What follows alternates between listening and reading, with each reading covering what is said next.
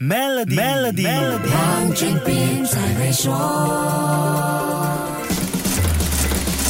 你好，我是黄俊斌。国会在星期一解散之后，十月七号提成国会的二零二三年财政预算案，成了马来西亚历史上提成日期跟国会解散日期距离最短的一份财政预算案。这是我国第二次出现提成了财政预算案，国会还没有通过就解散的情况。上一回是在一九九九年，也就是敦马担任首相，我国正面对亚洲金融风暴的时候。当年敦马在预算案提成国会后的十二天，宣布解散国会，举行大选。那时二零零零年的。财政预算案在一九九九年十月二十九号提成国会，而国会在十一月十一号宣布解散，相隔十二天。今年是十月七号提成国会，十月十号宣布解散国会，相隔时间只有三天。接下来会发生什么事呢？大选后的新政府需要重新向国会提成一份预算案，而这份预算案会是换汤不换药，还是重新抓药？这个就要看谁当家做主了。一九九九年大选前后都是由同一个政治联盟执政。所以